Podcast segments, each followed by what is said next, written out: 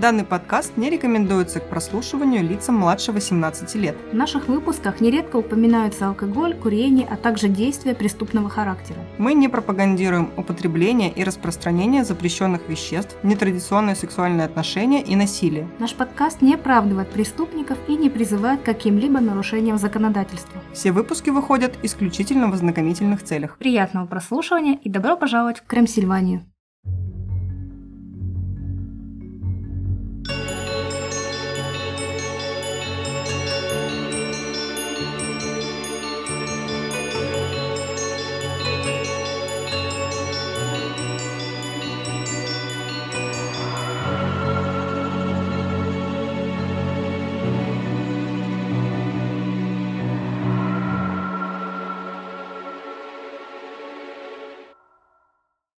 Привет, друзья! С вами Оля. И Юля. А это подкаст «Крем Сильвания», где мы рассказываем истории настоящих и вымышленных преступлений, а легенды сплетаются с реальностью. Сегодня вы услышите историю молодого человека по имени Джон Чао. В ноябре 2018 года Джон отправился с христианской миссией на отдаленный остров в Бенгальском заливе. Он хотел принести Слово Божие коренному населению острова, которое считается самым изолированным племенем в мире. И сейчас мы вам расскажем, чем обернулся этот благородный порыв. А еще мы вам расскажем, что нас можно найти на любых удобных площадках для прослушивания подкастов, а также на YouTube. Подписывайтесь, чтобы не пропускать новые выпуски. Также у нас есть группа ВКонтакте и канал в Телеграме, где мы выкладываем анонсы новых выпусков, а также дополнительные материалы к эпизодам. А еще у нас есть чатик в Телеграме, где мы общаемся с нашими любимыми слушателями, а также ведем забавные рубрики.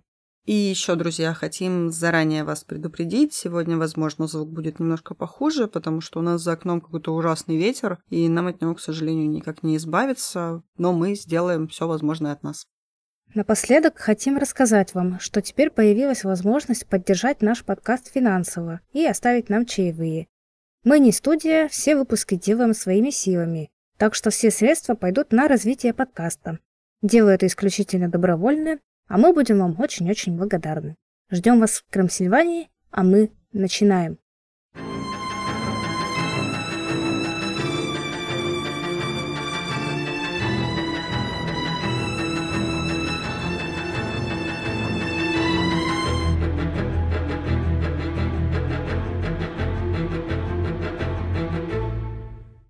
Джон был сыном необычной пары Патрика Чао и Линды Адамс Чао.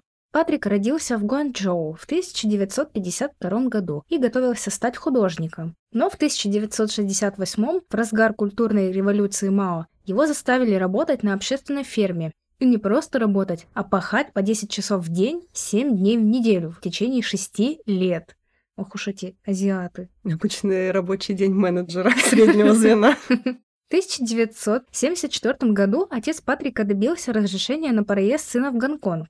Два года спустя Патрик эмигрировал в Соединенные Штаты, где стал перебиваться случайными заработками в Лос-Анджелесе и изучать английский язык по радио, прежде чем его приняли на химический факультет в Университет Южной Калифорнии. Такой молодец, упорный мальчик. И я такая, знаешь, с возможностью получения высшего образования. Там... Подпиской в Дуолинго. Да, чего угодно. И такая, I have a cat. Cats. Видишь? Что за... Мне нужны азиатские корни срочно. В 1983 году Патрик выиграл стипендию на обучение в медицинской школе университета Орала Робертса, евангелийского учебного учреждения в Талсе, Оклахома. Патрик изучал свою новую религию так же усердно, как и медицину, читая Библию и учась выстраивать религиозные аргументы. И мы такие с Юлей с этими каменными лицами сидим, не умея выстраивать даже обычные аргументы. Хотя его никогда не устраивала евангелизация в университете, он обнаружил, что в его медицинской школе придерживаются правила «Никого не волнует ваша религия, пока вы выполняете свою работу». В Талсе на рождественской университетской вечеринке он встретил Линду Адамс, профессора, преподававшую социальную работу. Пара поженилась в 1985 году, и через год Линда родила их первенца, Брайана. Венсдей. Бадум. Нет, первенца Брайана. Спустя еще три года Патрик окончил медицинскую школу, семья переехала в Алабаму, чтобы Патрик начал свою психиатрическую ординатуру, и в том же году у Чао появилась дочь Мерлин. А 18 декабря 1991 года в семье Чао появился третий ребенок – мальчик Джон. В отличие от набожной Линды, вера Патрика имела более практические основы. Он сохранил привязанность к конфуцианству, но христианство дало ему образование, профессию и семью, и он был счастлив, что оно направляло его жену и детей. Когда Патрик открыл психиатрическую практику в Ванкувере, штат Вашингтон, Линда стала организатором христианского общества Чи Альфа в местном кампусе университета штата Вашингтон, а трое их детей посещали частную школу Ванкувер Кристиан. Патрик не видел конфликта между верой и наукой, и ему нравилось обсуждать религиозные доктрины так же, как и медицинские тексты. Брайан и Мэрилин унаследовали прагматический конформизм своего отца и шли по почти одинаковому пути, получив предварительную подготовку в том же университете, где когда-то учились их родители а затем изучая медицину в университете Лома-Линда, школе, основанной адвентистами седьмого дня в Южной Калифорнии. А вот их младший брат Джон был другим. По выходным Патрик и Линда брали своих детей в походы по холмам и лесам вокруг Ванкувера. В более младшем возрасте Джон был одержим военными играми, но по мере того, как мальчик становился старше, его все больше тянуло к ощущению божественного, которое он чувствовал, находясь в окружении дикой природы. «Зачем я хожу в походы? чтобы увидеть лишь краткий проблеск славы Создателя. Писал он годы спустя. Джону нравились истории о выживании, такие как «Топор», суровый подростковый роман Гэри Полсона. Это история про мальчика Брайана, который выжил в авиакатастрофе и в одиночку выживал в лесах Канады, имея при себе только ветровку и топор. Недавний подарок его мамы. Я немножко удивилась, когда прочитала описание. Ну что ж, эти суровые ванкуверские дети. Мама знает, что нужно.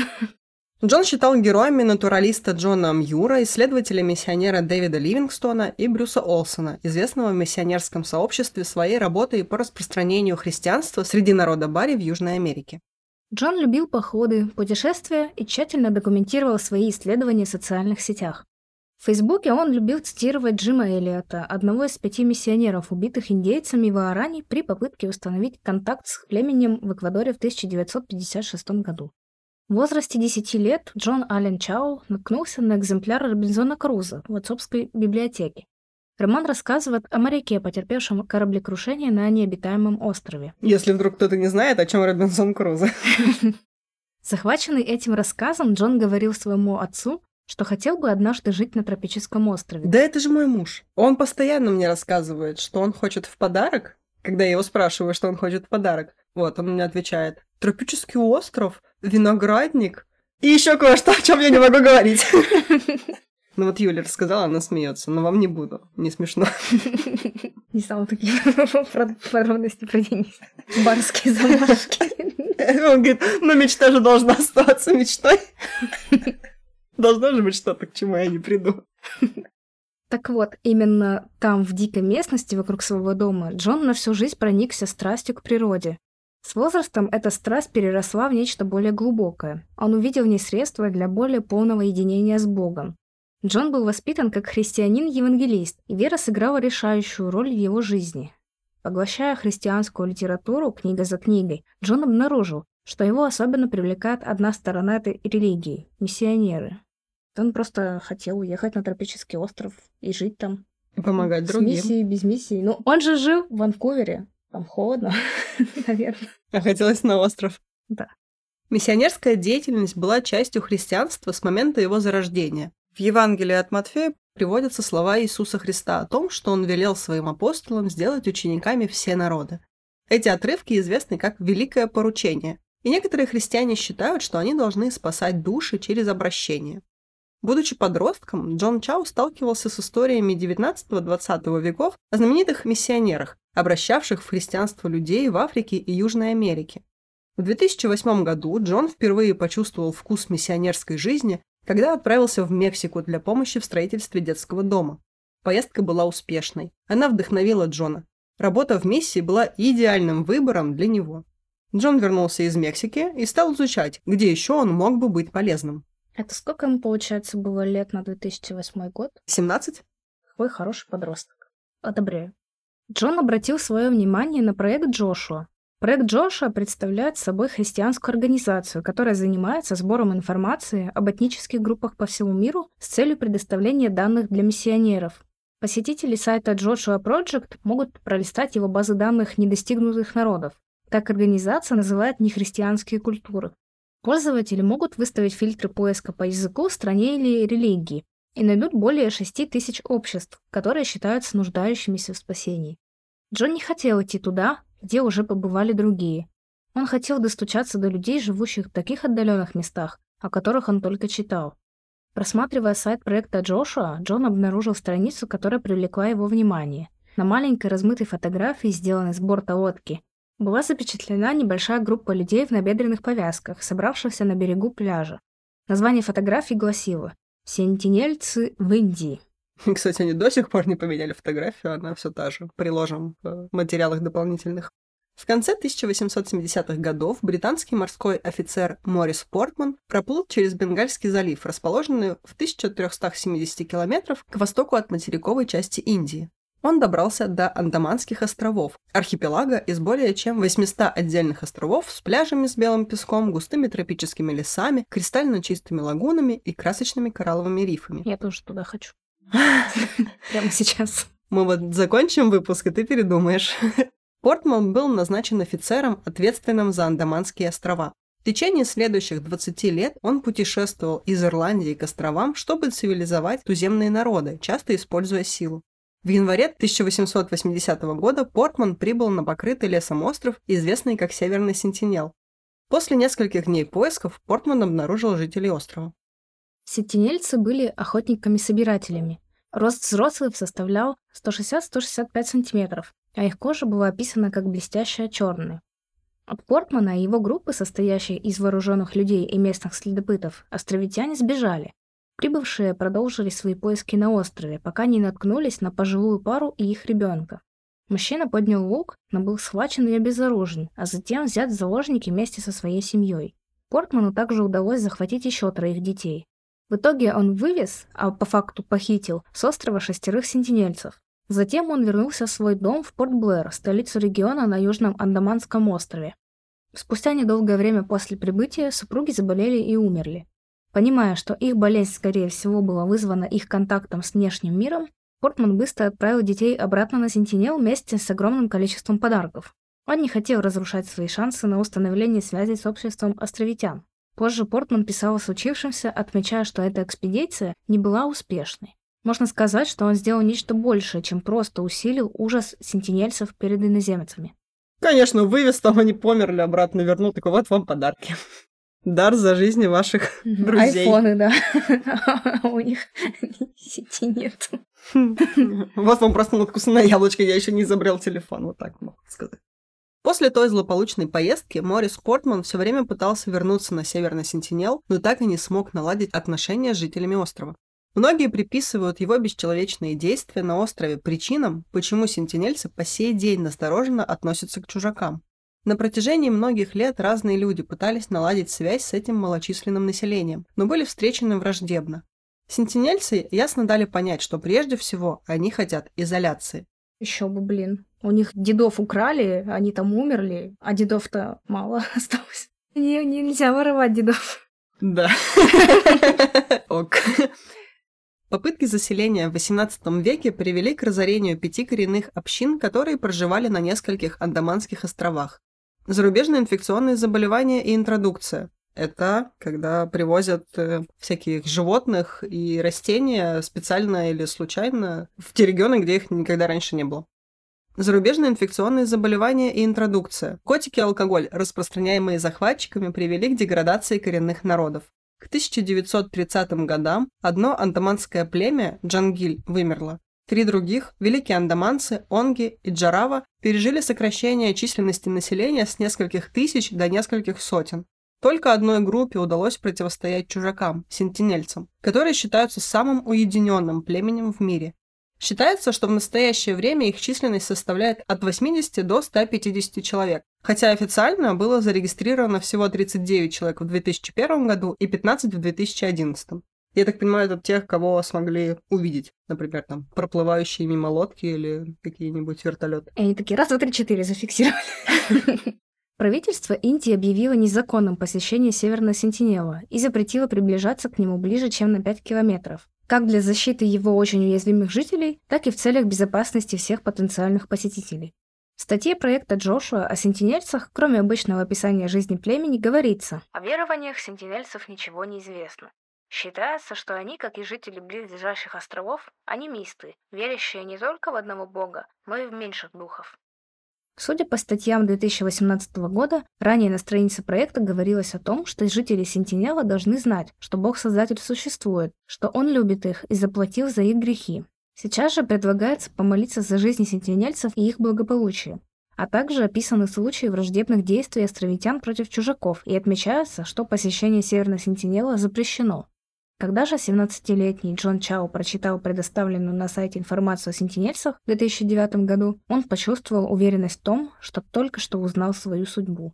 Северный Сентинел был последней границей, о которой он мечтал с детства, далеким, неисследованным островом жителями, которые нуждались в послании Христа. Ему нужно было лишь поехать туда и спасти этих людей. Джон стал часто и открыто говорить о сентинельцах, Однажды его отец Патрик подслушал, как он разговаривает с друзьями о поездке на остров. Джон знал, что его план опасен, но в то же время риск делал эту задачу еще более важной. Патрик не чувствовал ничего, кроме ужаса. Это не было похоже на план, который мог бы закончиться чем-то хорошим для его сына. Как мы уже говорили, Джон любил цитировать Джима Эллиота, 28-летний Джим, убитый вместе с четырьмя другими американцами народом Вааране в Эквадоре в 1956 году, был особым образцом для подражания подростка. Джим Эллиот тоже был миссионером. Он собрал группу вот из своих друзей-миссионеров. Они поехали в Эквадор. Они какое-то время жили в этих джунглях, не встречая индейцев, то есть они знали, что там живет этот отдаленный народ, изолированный. Они построили там лагерь, и через там несколько месяцев, по-моему, они встретили группу вот этих вот индейцев, очень маленькую, и как-то смогли наладить с ними контакт. А потом пришла более крупная группа этих индейцев, и их всех закололи копьями. Ну, всех миссионеров, естественно. Грустная история. Но ожидаемая, наверное. Ожидаемая, да, там тоже, по-моему, этому Элиоту было известно, что это достаточно такие агрессивные ребята к чужакам, но вот он все равно поехал. И вот этот человек был кумиром Джона Чау. И этот Эллиот, он вырос в нескольких минутах ходьбы от дома семьи Джона. По мере того, как мальчик рос, легенда о местном герое, убитом дикарями, разрасталась. История Джима Эллиота была рассказана в нескольких книгах, в документальном фильме 2002 года под названием «За вратами рая» и в художественном фильме «Последнее копье» 2005 года. Мне кажется, очень циничное название фильма. Но если вам интересно, посмотрите. Я вот себе добавила, хочу ознакомиться поближе с Джимом Эллиотом и его копьем. Были также параллели между Ваарани и сентинельцами. Оба племени почти не имели контакта с внешним миром. У обоих, похоже, было неоднозначное отношение к посторонним.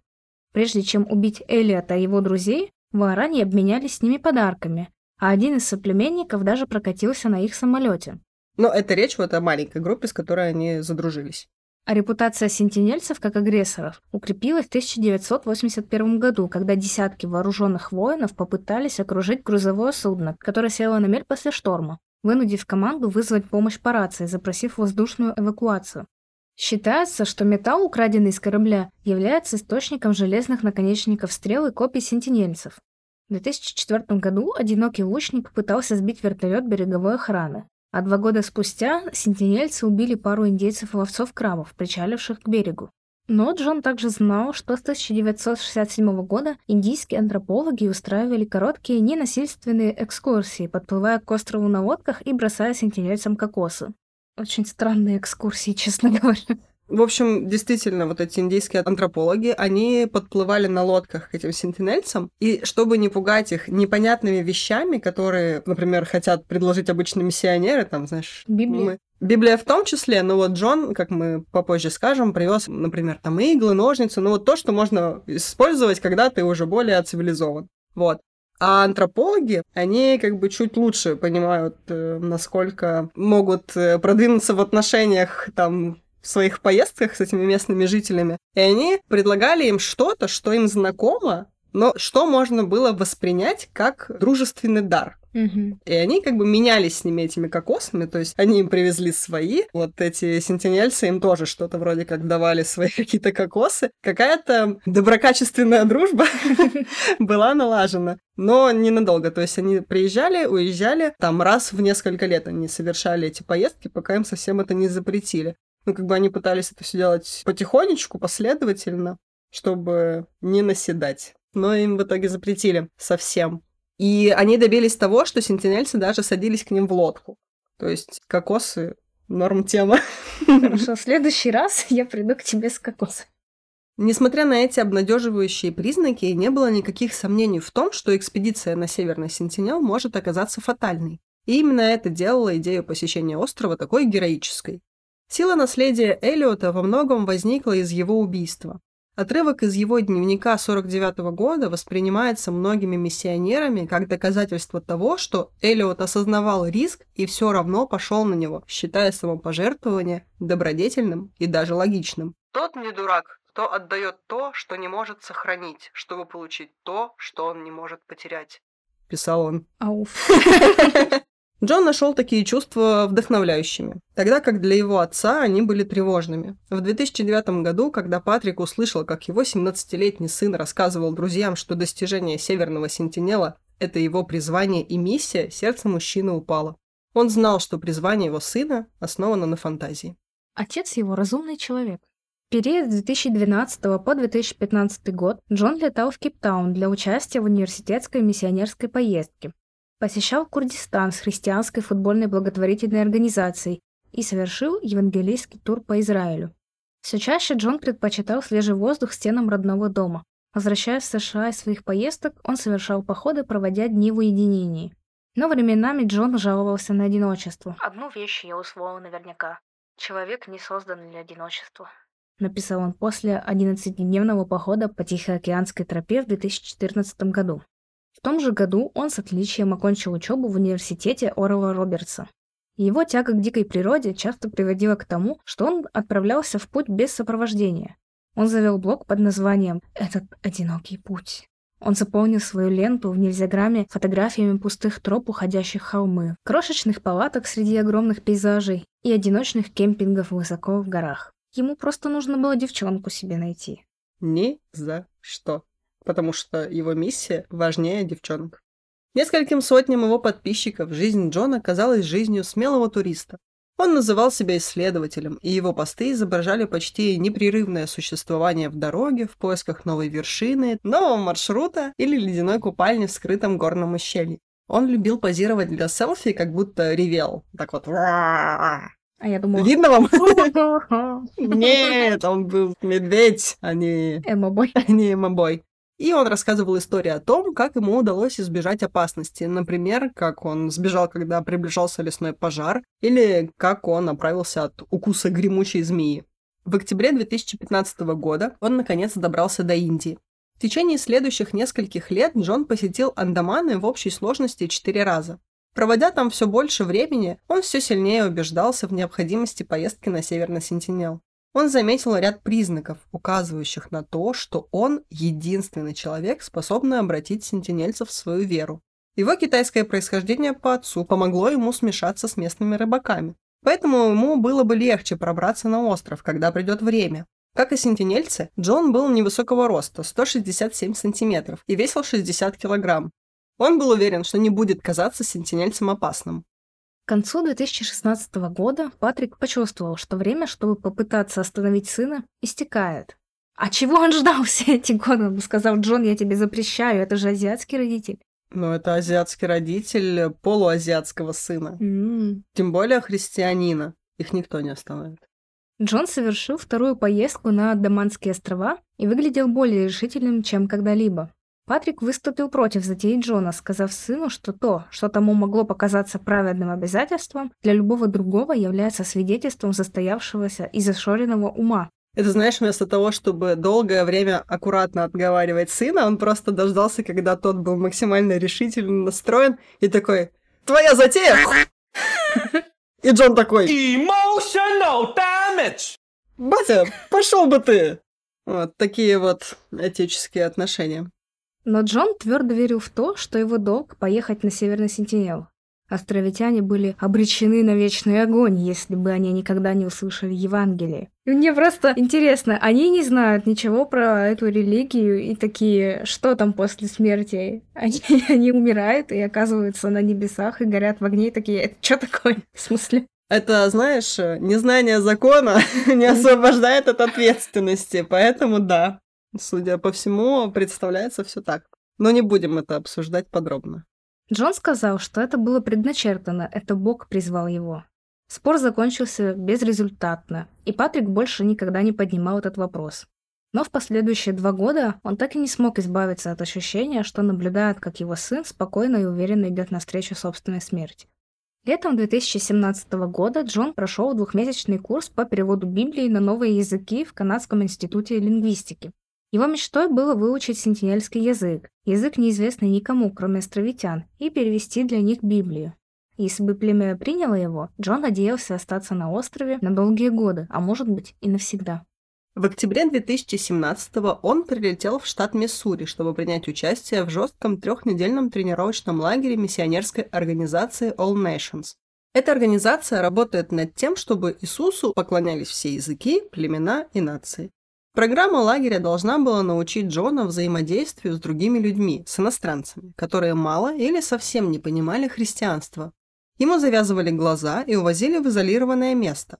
Он должен был идти до тех пор, пока не наткнется на фальшивую деревню. Члены организации были одеты как жители нецивилизованных племен и несли в руках копья. Они делали вид, что не понимают, что Джон говорит, и принимали враждебные позы. Джон процветал во время обучения. Сотрудники лагеря были очень им впечатлены. Джон избегал романтических отношений, чтобы меньше привязываться к дому. Ну, а он же, если мечтал остаться на этом острове навсегда, то зачем ему? Он, может быть, хотел найти себе сентинелочку красивую. Может быть. Он сделал прививки от 13 инфекционных заболеваний, а также придерживался здорового питания и регулярно занимался спортом. Иногда он выводил свою байдарку в неспокойную воду, чтобы потренироваться в управлении. За два года предшествующих поездке Джон прочитал более ста книг по миссионерской работе и антропологии. Он также обращался за советом к тем, кто уже побывал в миссиях с неконтактными народами. Джон составил план из 27 шагов, в котором описал, как он будет действовать, выполняя свою миссию. То есть он действительно тщательно готовился, ответственно подходил к делу. Это не просто как Йоси такой «А, пойду в джунгли». Как ты думаешь, они бы подружились с Йоси? Я думаю, нет, потому что Йоси был немножко раздолбаем, а Джон Чао, он такой супер ответственный и набожный человек. Зачем ему Йоси? Йоси убивал ленивца, а Джон Чао никогда бы такого не сделал. Я думаю, Джон Чао проклял бы Йоси и обрек его гореть вечно. Сначала он решил завлечь сентинельцев подарками и использовать рисунки для общения, объясняя им свое желание остаться с ними. Затем он стал бы изучать язык и переводить доступные для них истории из Библии. Джон рассчитывал, что после того, как он установит хорошие отношения с вождями племени, вся их группа присоединится к христианской вере. К осени 2018 года Джон Чау был окончательно готов. Он заказал билет на самолет до Порт-Блэра и отправился в путь 16 октября. Через несколько дней он отбыл на пароме на остров Малый Андаман, расположенный на некотором расстоянии к югу от Северного Сентинела. Там находилось племя Онге, один из оставшихся андаманских народов. Джон надеялся убедить некоторых из них отправиться вместе с ним на Северный Сентинел, но по неизвестным причинам не смог этого сделать. Потому что они такие, мы туда не поедем, там опасно. Неизвестные причины. 3 ноября Джон отправился обратно в Порт-Блэр. Теперь его миссия заключалась в том, что он должен был предпринять путешествие на остров в одиночку. Возможно, он думал, что так будет лучше. Сентинельцы были бы в меньшей опасности с одним посторонним человеком, чем с группой. Перед поездкой Джон ввел для себя карантин на 11 дней. Он собрал все необходимое – карандаши, инструменты, поливитамины, лекарства, перевязочные материалы и стоматологические щипцы для извлечения стрел, которыми в него могли стрелять. Джон также собирал подарки, которые он собирался преподнести жителям острова. Булавки, ножницы, пинцеты, леску и крючки. В своем дневнике Джон описал, как его настроение поднялось после прибытия в город двух его друзей-евангелистов из США. Это были приятели Джона по походам, Кристиан Вон и Бобби Паркс. Я вот немножко не поняла, как он выдерживал свой карантин и общался с этими своими друзьями, ну, может быть, там, не знаю, через окошко. Они поддержали идею Джона отправиться на остров и помогли ему собрать все необходимое. Возможно, они помогали ему все закупать, пока он сидел дома. Они также оказали Джону посильную помощь в выполнении миссии, нашли команду местных рыбаков, согласившихся отвезти его на Северный Сентинел. Рыбаки не говорили по-английски, но были христианами и с пониманием отнеслись к делу Джона. Проводники хотели получить 25 тысяч рупий, примерно 360 долларов, на что Джон с готовностью согласился. Вечером в среду 14 ноября Джон с командой судна прибыли к острову. За несколько часов до того, как они должны были отплыть, Джон сделал запись в своем дневнике. Он просил Бога о помощи и благодарил за то, что ему была дана миссия быть посланником Христа. Отплывая под покровом темноты, экипаж старался избегать индийской береговой охраны. Когда они приблизились к Северному Сентинелу, Джон заметил три больших костра, полыхающих на его восточном побережье. На огневодок вдалеке заставили экипаж направиться на юг, чтобы не попасться на глаза властям. Они пришвартовались и стали ждать рассвета. Закрыв глаза, Джон увидел то, что смог описать только как видение, которое занес дневник. Постройки на острове представляли собой городской пейзаж. Дома были украшены зубчатыми шпилями. Сцена была залита пурпурным светом. Джон видел, как на землю упал метеорит. Он почувствовал беспокойство и тревогу. Но вот фиолетовый свет и острые шпили померкли. На смену им пришло чистое белое сияние. Больше Джон не боялся. Им просто снился фильм «Цвет из иных миров» с Николасом Кейджем. Да. Не смотреть. Ужасно. В 4.30 утра команда направила судно в бухту на западной стороне острова. На берегу виднелась хижина, сделанная сентинельцами. Через несколько часов Джон начал свой путь. Он выгрузил из рыбацкой лодки каяк и два водонепроницаемых чемодана, набитых подарками, личными вещами и документами а также взял с собой две крупные рыбы, пойманные его товарищами по экипажу. Джон плыл вдоль берега по мелководью в сторону хижины. Он услышал женские голоса и решил приблизиться. Вдруг появились два сентинельца и побежали к нему, оба несли луки и стрелы. Джон поднял одну из рыбин и закричал им. «Меня зовут Джон. Я люблю вас. Иисус любит вас. Иисус Христос дал мне власть прийти к вам. Вот рыба. Рыбу отдаешь? Нет, показываю. Вот рыба. Они сказали красивая. Островитяне не обращали на его слова внимания и ставили стрелы на свои луки. Джон поспешно бросил рыбу в их сторону, затем вторую, после чего отплыл на безопасное расстояние. Сентинельцы достали из воды рыбу, а Джон решил пока вернуться в лодку к сопровождающим.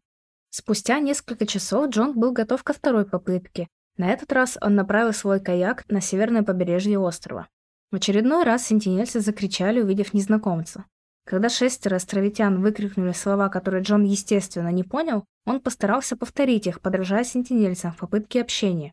Это привело к тому, что группа рассмеялась. Затем двое островитян оставили оружие и направились навстречу Джону. Джон издалека снова бросил им рыбу, а также несколько подарков. Казалось, что встреча идет хорошо. И тут из густого леса появились молодая женщина и ребенок. Они подошли к берегу и оба нацелили на него луки. Джон жестом показал, что они должны бросить оружие. Они проигнорировали его. К этому времени волны усилились, и каяк Джона дрейфовал в сторону берега. Размышляя, не наступил ли момент расплаты, Джон достал свою водонепроницаемую Библию и прочитал несколько стихов из книги «Бытия». Один безоружный житель острова стоял в нескольких сантиметрах от него, и Джон передал ему еще несколько подарков. Когда он вылез из каяка, чтобы показать, что он такой же, как они, сентинельцы увидели в этом возможность захватить его судно, чем немедленно воспользовались. Джон держал в руках свою Библию перед грудью, все еще обращаясь к толпе. Затем юноша, который целился из лука, выпустил стрелу прямо в него. Она попала в середину Библии Джона. Он выдернул стрелу из книги, бросил ее обратно в сторону мальчика и нырнул в воду. Каяк забрали островитяне, и Джону ничего не оставалось, как плыть обратно к судну. Подтянутый и сильный, он легко справился с водой. Джон вздохнул с облегчением, когда наконец добрался до лодки. Он знал, что быть застреленным – вполне вероятный результат его попыток контакта с островитянами. Ему было известно, что сентинельцы забрасывали незваных гостей камнями, копьями и стрелами. Тем не менее, его опыт общения с ними напугал и расстроил Джона. К тому же, потеряв каяк, он потерял и все, что в нем находилось, включая паспорт и другие документы. Джон размышлял, как ему поступить. Он записал в своем дневнике. «Я не хочу умирать. Будет ли мудрее уйти и позволить кому-то другому продолжить мою миссию? Нет, я так не думаю. Я все равно застрял здесь без паспорта. Оставаться – почти что верная смерть. И все же между двумя встречами в течение одного дня произошли значительные изменения. Смотрю на закат, и он прекрасен. Плачу. Думаю, будет ли это последний закат, который я увижу перед тем, как оказаться в месте, где солнце никогда не заходит. Джон решил отдохнуть на лодке ночь, чтобы восстановить силы, а затем повторить попытку на следующее утро. Он скучал по своей семье и друзьям. Никто из рыбаков не знал английского, а Джону отчаянно хотелось с кем-нибудь поговорить. На следующее утро он проснулся рано, чтобы сделать еще несколько записей в дневнике и написать письма друзьям и родным. Письмо. 16 ноября 2018 года. Брайан и Мерлин, мама и папа. Ребята, вы можете подумать, что я на всем этом свихнулся, но я думаю, что стоит рассказать об Иисусе этим людям. Пожалуйста, не гневайтесь на них или на Бога, если меня убьют. Лучше, пожалуйста, проживите свою жизнь в послушании тому, к чему Он вас призвал. И я увижу вас снова, когда вы пройдете через завесу. Не забирайте мое тело. Моя затея не бессмысленна. Вечная жизнь этого племени близка, и мне не терпится увидеть их у престола Божьего, поклоняющихся на своем родном языке, как говорится в Откровении. Я люблю вас всех и молюсь, чтобы никто из вас не любил ничего в этом мире больше, чем Иисуса Христа. Соли Део Глория. Джон Чау. Запись в дневнике. 16 ноября 2018 года. Проснулся после довольно спокойного сна и теперь направляюсь на остров. Надеюсь, это не последняя моя запись, но если это так, слава богу. Я возвращаюсь в хижину, в которой был. Молюсь, чтобы все прошло хорошо. Немного позже Джон разделся до трусов, чтобы больше походить на голых островитян, прыгнул в воду и поплыл в направлении хижины, которую посетил накануне. В тот день пятеро рыбаков, доставивших Джона на Северный Сентинел, отошли дальше в море, работая по своему обычному графику. Ночь они провели в том же месте, а на следующий день вернулись, чтобы проверить, как там Джон. Лодка двигалась по периметру острова. Рыбаки напряженно вглядывались, стараясь рассмотреть, что творится на берегу. А вдруг они заметили движение? Несколько островитян с помощью веревки перетаскивали что-то по песку. Это был человек, и, по всей видимости, он был мертв. Веревка была обмотана вокруг его шеи. Рядом находилась свежая могила. Моряки узнали тело. Это был Джон Чау. Они наблюдали, как островитяне опустили Джона в могилу и похоронили его. Рыбаки поспешили вернуться в Порт-Блэр. Вскоре об этом стало известно матери Джона Линди. Сразу же было подано заявление о пропаже. Дипендра Патхак, генеральный директор полиции Андаманских и Никобарских островов, со своей командой пристально осмотрели Северный Сентинел. Патхак сообщил, что он приказал береговой охране пролететь над островом, а второй группе офицеров проплыть мимо на патрульном катере. Ни один из них не увидел никаких признаков Джона Чао. Доказательствами смерти американца стали заявления пяти рыбаков, которые первыми заявили о его пропаже. 21 ноября полиция распространила пресс-релиз, озаглавленный «Срочно! Смерть гражданина США!». В нем подробно описывалось, как 26-летний Джон Аллен Чао был убит во время неуместной авантюры, пытаясь взаимодействовать с неконтактными народами на строго ограниченной территории. Директор Survival International, группы, отстаивающей права коренных народов, выступил заявлением. Сентинельцы снова и снова демонстрируют, что они хотят, чтобы их оставили в покое, и мы должны уважать их желания. Я надеюсь, что эта трагедия послужит тревожным сигналом для индийских властей, предотвратить новую катастрофу и должным образом защитить земли как сентинельцев, так и других андаманских племен от дальнейших попыток захвата. Миссионерская организация All Nations, в которой Джон проходил обучение, также сделала заявление. Его заключении говорится следующее. На протяжении всей истории церкви привилегия делиться Евангелием часто была связана с большой ценой, которую следовало заплатить. Мы молимся о том, чтобы жертвенные усилия Джона в свое время принесли вечные плоды. Директор университета Орова Робертса Уильям Уилсон тоже прокомментировал это событие. Выпускники университета Орова Робертса за последние 50 лет отправились в самые отдаленные уголки Земли, принося надежду и исцеление миллионам людей. Мы не удивлены, что Джон попытался достучаться до этих изолированных людей, чтобы поделиться Божьей любовью. Мы глубоко опечалены, узнав о его смерти. Перед индийскими правоохранительными органами встал сложный вопрос о том, какие действия они должны предпринять в связи со смертью Джона. В своем последнем письме к родным он писал, что признает вероятность своей смерти и просил не забирать его тело с острова. Полиция была согласна с этим. Попытка сделать это была бы слишком опасной как для официальных лиц, так и для самих жителей Сентинела. Убийство Джона Чао поставило уникальный этический вопрос. Он, по определению, был убит, Однако виновные в его гибели были крайне изолированы от современного общества и не обращали внимания на законы, которые его регулируют. Посещение острова для официального обвинения его жителей было таким же рискованным предприятием, как и попытка вывести тело Джона.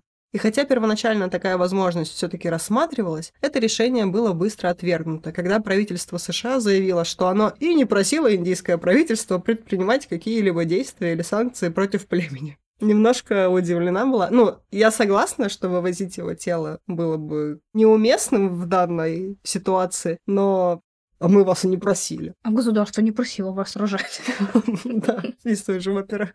В отличие от сентинельцев, тех, кто привел Джона на встречу с убийцами, можно было преследовать по закону. Рыболовы нарушили закон тем, что способствовали поездке Джона на остров. Все они были арестованы, как и местный гид, и друг, у которого Джон останавливался в Порт-Блэре. Жена одного из рыбаков сказала Нью-Йорк Таймс. «Мне грустно слышать имя Джона. Он наполнил жизнь всей нашей семьи горем». Еще бы они просто подвезли его и вот так попали. С другой стороны, они знали, что с ним может случиться, но все равно, мне кажется, за что их наказывать? За содействие его смерти. Они такие, лишь бы кого-то наказать, вот тех мы не можем, а вот эти, пожалуйста, попадут под раздачу.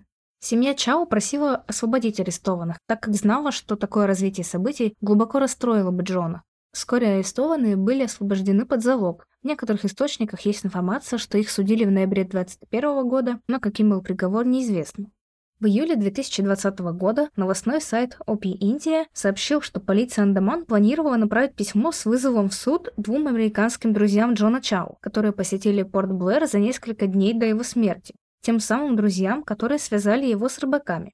Следователи намекнули, что, по их мнению, Джону промыли мозги, чтобы он завершил свою миссию, хотя есть много записей, свидетельствующих о том, что это был его личный проект, который был его страстью на протяжении нескольких лет. Отец Джона, Патрик, был самым откровенным членом семьи. Он открыто обвинял в смерти сына крайнее христианство. В электронных письмах, которыми он обменивался с журналистом газеты «Гардиан», Патрик назвал религию опиумом для масс и сообщил, что вера Джона была давней проблемой между ними. «Джон ушел потому, что западная идеология взяла верх над моим влиянием», — сказал он. Имеется в виду конфуцианское влияние. Джон Миддлтон Рэмси, друг Джона Чао и также евангелист, защищал его действия. Его мотивацией была любовь. Если вы верите в рай и ад, то этот поступок и есть самое большое проявление любви, которое только может сделать человек. Многие говорят, что эти люди явно хотят, чтобы их оставили в покое, поэтому мы должны уважать их желания. Ну, мои предки тоже были дикарями, которые хотели, чтобы их оставили в покое. Уверяю, я рад, что такие миссионеры, как Килиан и Бонифаций, сделали то, что сделали, и были готовы отдать свою жизнь. И я рад, что я больше не живу в таком обществе. Эта история привлекла внимание мировых СМИ. Многие подвергли критике решения о проведении миссии в этом районе. Тем самым Джон не только нарушил закон, а еще и продемонстрировал крайнее пренебрежение к вопросу выживания сентинельцев и к их культуре. Большинство представителей общественности считали, что вина за убийство Джона Чао полностью лежит на нем самом. Джон сам вызвал агрессию племени, хотя ему было хорошо известно, что островитяне яростно сопротивлялись чужакам. Некоторые выразили сожаление по поводу гибели Джона, отметив при этом, что его действия были, мягко говоря, глупыми. В потоке твитов и телевизионных сюжетов последующие месяцы Чао характеризовался в лучшем случае как тупой турист, а в худшем как сторонник христианского превосходства, равнодушный геноциду. Его игнорирование желания племени остаться в изоляции и риски, которые он для них представлял, объяснялись империалистическим высокомерием. Его попытку спасти сентинельцев приписали заблуждениям и промыванию мозгов. Вот некоторые из твитов и комментариев. Джон Аллен Чао не мученик. Он просто тупой американец, который думал, что племенам нужен Иисус, хотя племена уже годами жили в гармонии с Богом и природой без вмешательства извне. Мне очень жаль, но какой же заблудший идиот. После того, как его первая попытка связаться с племенем была отвергнута, ему следовало покинуть остров. Однако, когда ты молод, ты чувствуешь себя непобедимым, и он, вероятно, не ожидал, что его убьют. Мне жаль, что семья Джона потеряла этого преданного своему делу молодого человека. Мне жаль, что рыбаки попали в беду. И мне жаль, что племя почувствовало беспокойство и угрозу с его стороны до такой степени, что они убили его. В этой истории нет победителей, но и злодеев я не вижу. Честно говоря, я вот с этим твитом согласна. Я тоже. Изданиям вроде Нью-Йорк Таймс необходима некоторая редакционная осмотрительность, чтобы не делать эту историю сенсационной и уж точно не романтизировать преступника Джона Чао. Повышенное внимание средств массовой информации будет только угрожать сентинельцам, которые совершенно не подозревают об этой шумихе, не подозревают о том, что еще может атаковать их берега, не имеют военных или медицинских средств и определенно не могут отстаивать свои интересы в суде. Каждый раз, когда я читаю об этом парне, я думаю о миссионерах, которые звонят в мою дверь. Я говорю им, что мне это не интересно. Они уходят и не возвращаются на следующий день. Почему господин Чао не относился к сентинельцам с таким же уважением? Мне жаль, что этот человек умер, и мне жаль его семью. Но эти островитяне, очевидно, очень ясно дали понять, что хотят, чтобы их оставили в покое.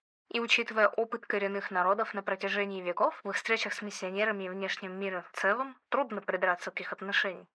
Вообще, мне кажется, Твиттер очень злая площадка. Семья Чао оставила аккаунт Джона в нельзяграмме в память о его жизни. Комментарии теперь ограничены, оно и неудивительно, но все фотографии Джона из его многочисленных приключений остались. Последний пост был выложен его семьей через несколько дней после его смерти. Под фотографией улыбающегося Джона родные написали «Словами невозможно выразить ту скорбь, которую мы испытываем. Для нас он был любимым сыном, братом, дядей и лучшим другом. Для других он был христианским миссионером, техником неотложной медицинской помощи в дикой природе, международным футбольным тренером и альпинистом. Он любил Бога, жизнь, помогал нуждающимся, и он испытывал только любовь к сентинельскому народу. Мы прощаем виновных в его смерти. Мы также просим освободить его друзей на Андаманских островах.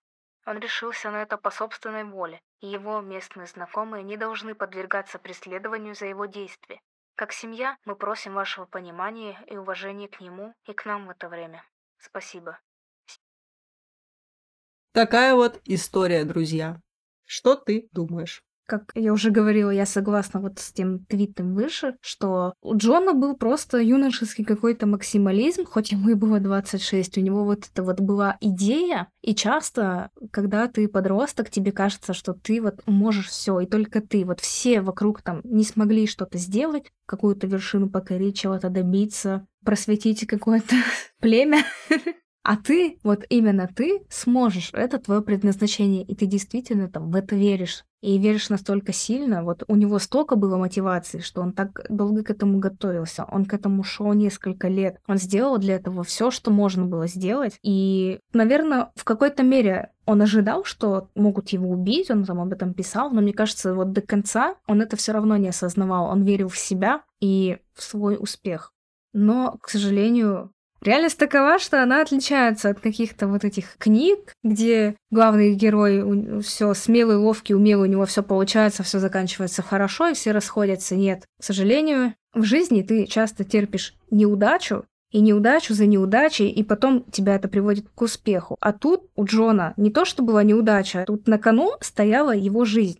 Иногда ты идешь, и тебя неудачи за неудачей приводят к успеху, а у Джона успех за успехом привел к неудаче. Да, и мне очень жаль Джона. Он ничего плохого не хотел для них, он хотел только хорошего. Даже вот можно много говорить о том, что вот, там он может быть какой-то фанатик, он хотел насадить им свою веру, а они об этом вообще не просили. Но он в это верил, и у него, естественно, было какое-то, может быть, вот это искажение, что то, что хорошо для тебя, хорошо будет и для другого. Но как бы это не так. А про дикарей я ничего плохого не могу сказать, потому что ну а что про них можно сказать? Они живут в этой изоляции, у них все там налажен, весь этот быт, вся жизнь налажена, тут постоянно приходят какие-то люди, постоянно до вас докапываются. Сто лет назад они украли твоего деда, и он там помер, и вот они ходят и ходят, ходят и ходят. Из уст в уста передается эта легенда, как украли двух дедов, пришедшие белые из-за воды. Да, а они же, им надо защищать там, своих детей, чтобы их тоже ни, никто не украл, свою жизнь, и логично, что они будут это делать, у них вон, копья есть. Зачем этот э, мальчик с Библией вообще? Теперь у них еще два чемодана есть. Вот, и паспорт. А мальчик с Библией им не нужен был. Конечно, это логичный исход событий. И в этой истории еще жаль тех, кто пострадал, друзей, опять же, этих идейных, и жаль рыбаков. То есть, да, возможно, там они не должны были возить, должны были отказать. Нет, даже за 300 долларов мы тебя никуда не повезем. Ну а что? Ну а что, там 360 было вообще-то? Вот. За 360 можно свозить, им тоже надо семьи кормить свои, вообще-то. Так что очень грустно, что после его смерти вот этой шумихи в СМИ его еще продолжает кто-то оскорблять. А что ты думаешь об этой истории? Я с тобой согласна по поводу того, что Джон, конечно, не хотел ничего плохого, в его голове все было как бы светло. И он хотел принести людям такое же умиротворение, какое ощущал сам. Но я хотела добавить по поводу злых людей, которые насмехаются над его смертью. Я, значит, э, прочитала о том, что в 2018 году ему присудили премию Дарвина.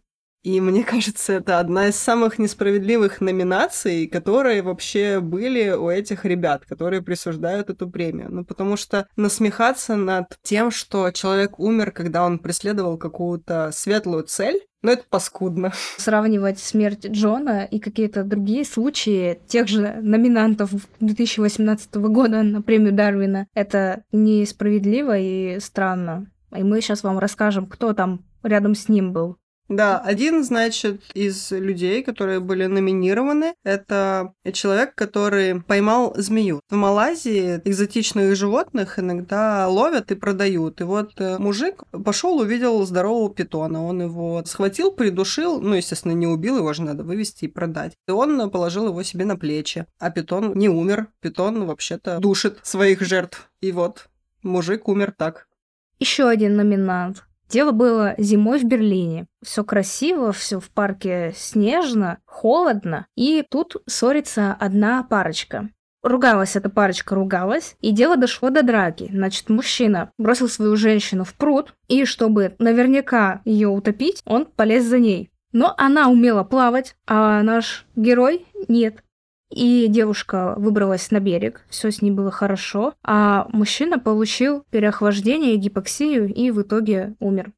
И этих людей сравниваю с Джоном Чао, который хоть и действовал, может быть, немного глупо, конечно, потому что не верил в то, что ему действительно могут сентинельцы причинить какой-то серьезный урон, не думал, что они могут его убить, и пошел выполнять свою миссию. Но дело-то в том, что он хотел им добра и как мог, как умел, пытался его донести. Короче, я возмущена тем, что ему приписали эту премию Дарвина. Я считаю, что это несправедливо. И все вот эти вот комментаторы, которые пишут, что «Ой, тупой американец, американское превосходство», да он вообще хотел там всех э, этих сентинельцев убить своим присутствием на острове. Ну, блин, ребята, гореть в аду. Нет, конечно, не так, но они не правы. Я думаю, что Джон Чао не заслуживает таких слов в свой адрес. Пишите, что вы думаете по этому поводу. Достоин он премии Дарвина или нет? Нужно было ему туда ехать или нет? Пишите к нам в Телеграме. Мы будем ждать ваших комментариев. А сейчас мы с вами прощаемся. С вами был подкаст Крым Сильвания. Я Юля. А я Оля. Не дайте себя обмануть.